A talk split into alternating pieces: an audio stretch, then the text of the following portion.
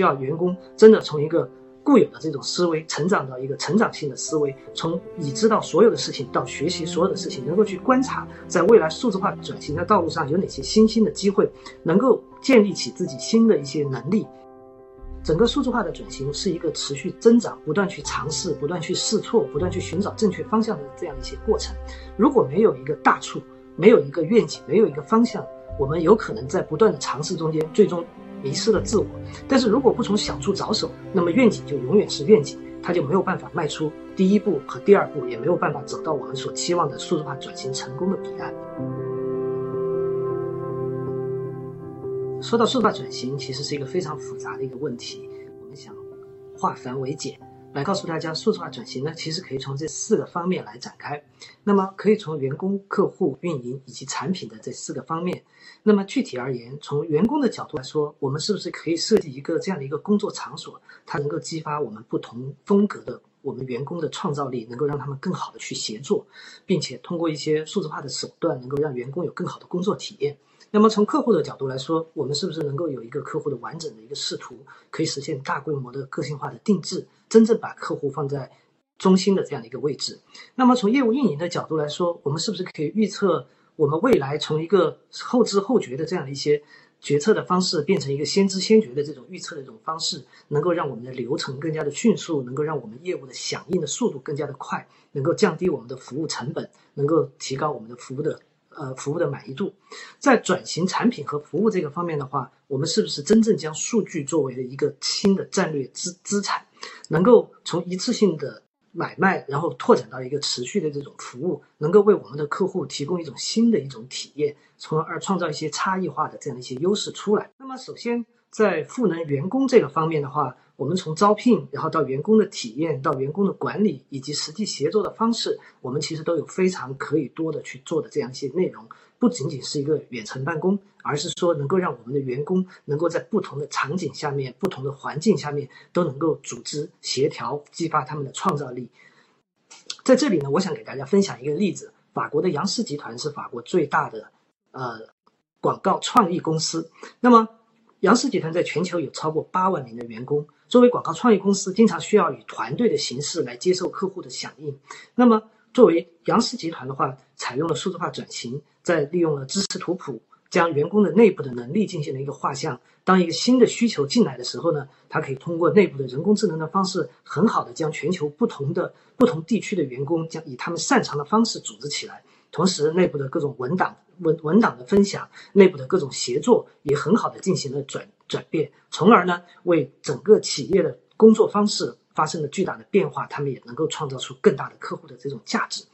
好，那么其次，在密切客户沟通这个方面，我们是不是可以很好的去洞察我们客户的习惯或者喜好，能够针对我们的客户提供一些更细节的、更有个性化的一些方式，应用到我们前面讲到的。包容性设计能够理解到客户的多样性，但是呢，在后面呢，在后台我们也可以增强我们的数字化的能力，通过不同的数字化的触点，创建不同的程序，为客户提供一种无缝的一种方便的交互的这种方式。同时呢，我们也可以理解我们的客户有可能是存在数字原生民、数字移民，甚至还有对整个数字化技术应用有困难的人，能够针对不同的客户，针对数字化的客户，针对传统的客户，有不同的这样的一些方式。所以。在下一个方向的话，在优化业务运营这个方向的话，那么同样的，如果是说我们在前端已经采用了不同的数字化的技术、移动化的技术，更好的和我们的客户去交互、去沟通，那么同样我们在后端是不是可以利用各种 IOT 的技术、传感器的这种技术去跟踪我们的生产的流程，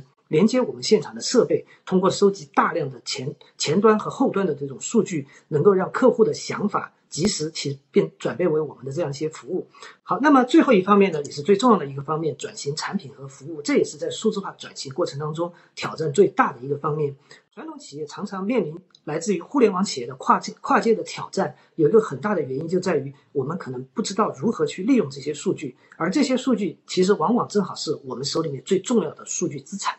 那么，如果设想每一个公司都是像一个软件公司或者像一个互联网公司这样去应用，那么我们如何将线上的业务和线下的业务相去协调？如何把我们现有的数据，把我们现有的实体的产品赋予数字的这样一些灵魂？那这样都是在转型产品和服务当中我们需要去关注的位置。那所以说呢，我们可以利用数据进入到新的市场。可以通过数据的调查研究新的业务的机会，哪里有跨界的这样一些可能性。通过数据的洞察去研究现在我们的现有的服务流程可以如何去改进。同样的，我们也可以修改我们现有的商业模式。通过敏捷或者新兴市场的这些机会，通过增加物数物理产品的数字属性来寻找新的商机，同时围绕传统的这样一些传统的产品构建我们数字化的包装的服务。然后另外一方面呢，转型产品和服务有可能我们以前的上下游关系，我们的竞争的关系可能会发生转变，有可能让我们的客户成为我们新的商业伙合作伙伴。在整个转型的过程当中，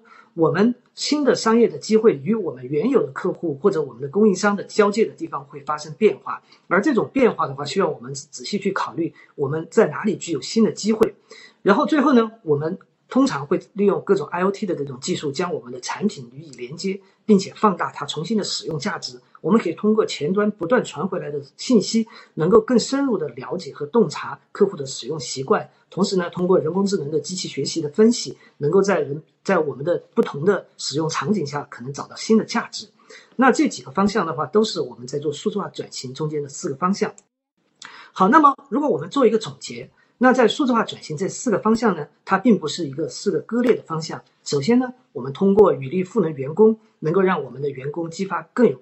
能够更有效的激发员工的创造性，增加内部的协调，增加内部的合作。同时，我们这样有创造力的员工能够改善转变我们的产品。能够通过各种数字化的手段来优化我们的业务的运营，通过增加客户的触点，我们收集到更多的客户的一些信息，然后呢，转型到我们自己的产品的服务，从而提高到，从而提供更有效的产品为我们的客户提供服务。所以说，呃，数字化的转型并不是单一的某一个方面，它的最核心还是需要以人为本，从人的角度来出发。这也更印证了我们前面所讲到的文化的因素在其中是非常重要的因素。在这个过程当中，我们需要员工真的从一个固有的这种思维，成长到一个成长性的思维，从已知道所有的事情到学习所有的事情，能够去观察，在未来数字化转型的道路上有哪些新兴的机会，能够建立起自己新的一些能力，然后在这样的一个基础上激发自己的创造力，用同理心去关注我们的客户，关注我们的合作伙伴，寻找到新的机会，然后用包容性的设计，能够去在每一个细分的领域寻找机会，能够将它扩展为一个更。扩展为一个更广泛的服务的这样一些领域，这样呢才能真正的帮助企业全面的实现数字化。好，露露，谢谢。谢谢艾迪详细的分享。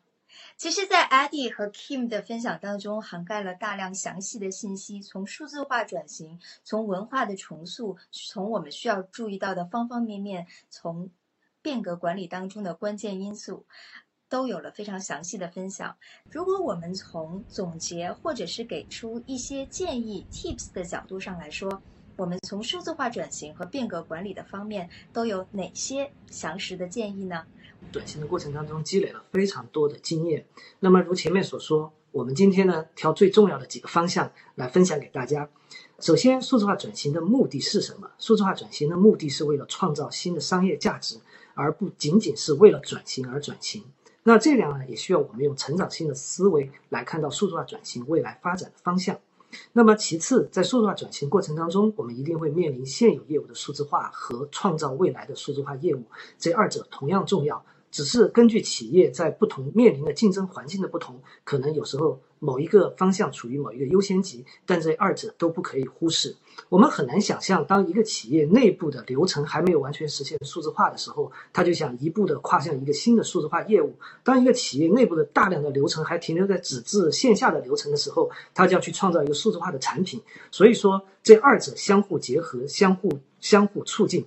那么第三，我们前面也讲到的。在数字化建设当中，它的领导力和它的转型是成功的重要的驱动因素。那这样的领导，其实大家如果刚才听了 Kim 老师的讲介绍的话，大家知道这样的领导并不是我们传统意义上在组织结构中的权威的领导。每一个人在转型过程当中都可以成为身身边人的领导，都能够利用成长性的思维，能够利用包容性的这样一些方方式，能够改变我们自己，改变到周围的人。那同样，文化的建设能够激发员工更主动的去做这样的一些改变。那么，同样另外一点，